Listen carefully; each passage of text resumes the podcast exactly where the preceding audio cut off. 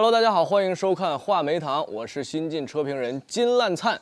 今天的主角是我身边的剑走偏方型车评人晴空霹雳张大爷。Hello，关注大爷转评赞，脱光一切给你看，就是那个我，不看不看，哎 挺好看的。今天聊点什么？今天大爷是不是又胖了？最近能不能聊点我我 爱听的话题？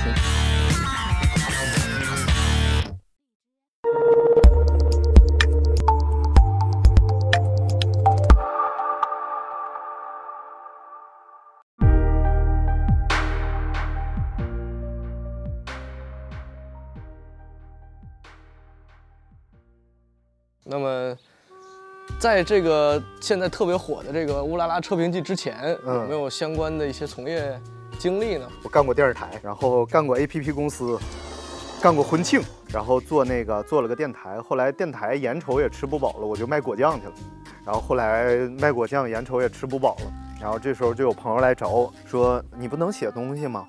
我们做一个大 IP，然后你就在里边负责搞笑。”然后顺便瞎胡闹，然后我来把你照，然后呢，我就给人天天写点什么搞笑小文。后来大家发现，哎呦，他写这东西好像谁也来不了，就别人演不了。然后他们说你来来我们这儿吧，然后我说行，然后我就我就给人写东西，顺便就表演表演，然后挣份工资，也算吃饱饭了。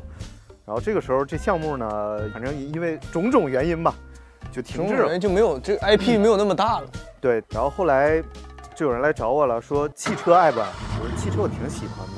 他说咱们做一个汽车 IP，然后把你做成一个测评人。我我也不懂，我就是喜欢汽车。后来呢，这事儿就进行下来了，还不错。所以后来就有其他的呃从业者啊就质疑说，张大爷你什么都不懂，张大爷你根本不了解汽车，你也没学过，你是个什么东西，你就跑到汽车圈来瞎混。哦，我当时其实内心也特挣扎，我一开我觉得就是，为什么凭什么我去给人家介绍汽车？凭什么我也是一个外行，我给其他的外行去介绍汽车？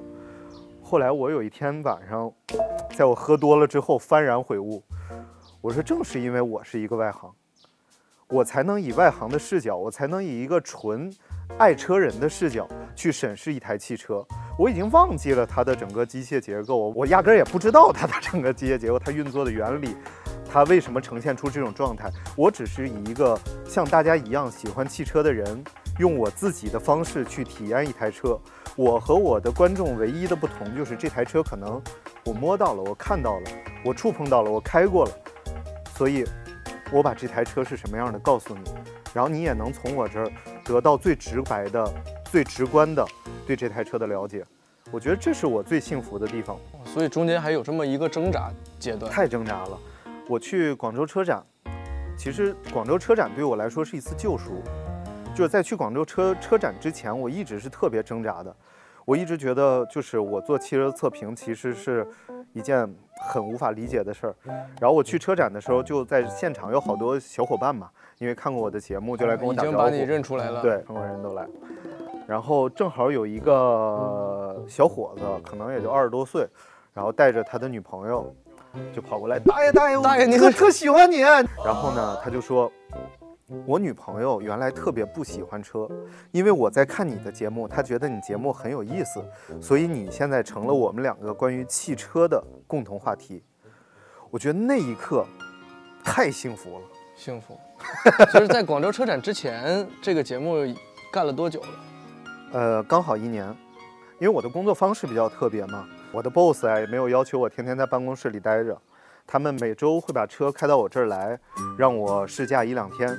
其实我更想要的就是，如果有一台车可以有一两个月的时间，细细的品一下。长测。对，但是条件不允许，所以只能是以这种一两天的测试，然后形成一个文案，然后再输送给大家的方式。正因为我是这种呃，就是很松散的方式在做车评，所以可能就会有更多火花能够炸出来。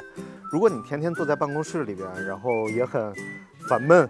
然后每天都看着同样几张脸，其实很苦恼的。你不可能有更多好内容能输送给大家的，所以你要想输送好内容，首先要有一个最松弛的状态。我也觉得这个事儿是挺有认同感的，对就是你要做一件快乐的事儿之前，首先自己得快乐。对，就是我，我特别想对所有的这些呃管理内容创作者的管理者讲啊，就是所有的内容创作者不管你是做音乐也好，做文字工作、案头工作、做拍摄工作、做所有这些工作，都需要最大的宽松度。你不给他最大的宽松度，他就没有汲取。你每天坐在办公室里，电影也不看，剧也不看，也不上网看搞笑视频，也不读书，也不知道现在时下的新闻，你不可能有输出的。啊就不充电开源节流，你才能你才能不断的丰富嘛。你永远你结缘，你还要开流，那你早晚就是干枯啊嗯，啊，没办法。所以可以说 全是你一个人干的事儿。对啊，我我我还挺全能的，虽然哪个都干不好，但是哪个都会一点儿。从开始试驾，从我一开始根本体验不出来太多性能，到现在我可以就是只要只要开了这辆这台车，大概对它的整个动力性能，然后悬架的感受，然后包括它的像变速变速箱啊等等，我我对它能有一个初步的窥探。我不敢说有多深的认知，至少我有一个初步的窥探。然后呃成文，让它搞笑，然后让它好玩，让它准确，然后到最后的这个音频剪辑，呃视频有小伙伴在做，然后再到最后的音乐制作都是自己在做的。所以每一个每一期节目的后面都有一首歌嗯是你自己连写带录带做的。因为我我一直对这个 rap 呀、嘻哈呀，还是有情怀的。因为我从小就喜欢听，我从做电台的时候，我开始想写片头曲的时候，首先想到了就是说唱，然后一直延伸到现在。其实我是不灵的，所以现在逐渐的想收住一点。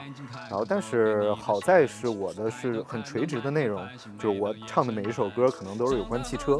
对如果有一天歌也没没有呃趣味性也差了，然后演唱技巧也不行，制作水准也不高，那可能就是把这一块丢掉的一天了。那你就好有好多人现在还在你的评论下面还是有啊，什么车评界的 MC 天佑，还有被段子手耽误的 rapper。你知道吃臭豆腐的人永远都有，但是你开罐儿的时候呢，他吃不吃也会嫌臭的，你明白吧？所以你也要记住，就是，呃，所有的观众啊，其实看节目的时候啊，都希望你给他最重口，然后最爆炸、最惊艳的东西，但是你要知道有节制。嗯，如果你永远都把这种最暴躁、最重口的东西给他，他看的时候会很开心，但是等他看完回忆起来你这个人的时候，会觉得这块臭豆腐太臭了。就还是内容把控还是要生产者来定。阳光、积极、正能量永远是不能变的主题。其次，你再把趣味性给他。所以说，不管评论下面说什么，好的也好，坏的也好，其实对我我已特别大的影响。我已经不看评论了，因为评论注定至少有百分之三十是在骂你的，就是很难有某一个博主、某一个 IP，他是全全被大家喜欢的，就每一个评论都是你赞、你棒、你好，不可能的。所以这件事儿告诉我们什么呢？就评论里边永远有让你受伤、让你痛苦的东西。如果你有本事，你你牛，你拿着这东西哈一笑而过，那么你是幸福的，你可以去看这些评论。但是如果你觉得这东西伤害到你了，你就把它关掉，你就不要再看。等你心里足够强大，能接受那些差评的时候，再去观看和阅读那些东西。真的，那就是从做这个节目一直到现在，呃，也成了一个职业的车评人，给你带来的什么样的变化？嗯，首先就是对车的了解更多了，也买了好多好多书，然后包括汽车设计的汽好多车，汽车构造，车是买不起，然后对车更了解了，我觉得这是一件幸福的事儿。你的行业，你有些人说我不喜欢我的工作，是因为你还没有足够了解它。哪怕你是干电焊氩弧焊的，你足够了解氩弧焊这件事儿之后，你开始仔细的品味每一次这个焊接的时候，如何把焊点抹平的时候，你的工作太有意思了。畅快。所以一定要爱上自己的工作。我现在就是，当你开始体验到车那么细微的不同，你开始体验到不同用料，甚至不同用料它给车带来的味道都不一样的时候，你一上车，你闻着重重的塑料气息，那它这个车就是塑料用料面积很大。一上车，你闻到了皮革和粘合剂的气息，你知道它可能是人造革的使用的比较多。新车的味道，呃新车的味道。对你，你开始不断的逐步理解它细微处的小变化的时候，你就变发现你的工作变成一件幸福的事儿。有人说我有三大特质嘛，段子手、车评人、rapper。对对对，问我最喜欢哪一个，其实没有最喜欢，都很平等，因为做的每一件事儿都是我特别喜欢做的事儿。不是不是哪一个东西它塑呃塑造了我，而是这三个组成了我的对大家来看看起来的是一个我的人格，明白了吗？嗯明白，明明白，明白了，明白了。好，你看我踹你也是我的人格，我要在这儿装的人五人六的啊。今天我们要给大家介绍，那就不是我的人格，明白吧？所以就是这些标签也没有什么束缚你的地方，太没有了，根本没有束缚。这就是生活的一部分。对对对，这这太对了。我觉得就是这个生活和工作怎么区分，在我这儿它是揉在一块儿的。我坐在院儿里，我一边看着院儿里我的植物，我一边写点东西。你说这是生活还是工作？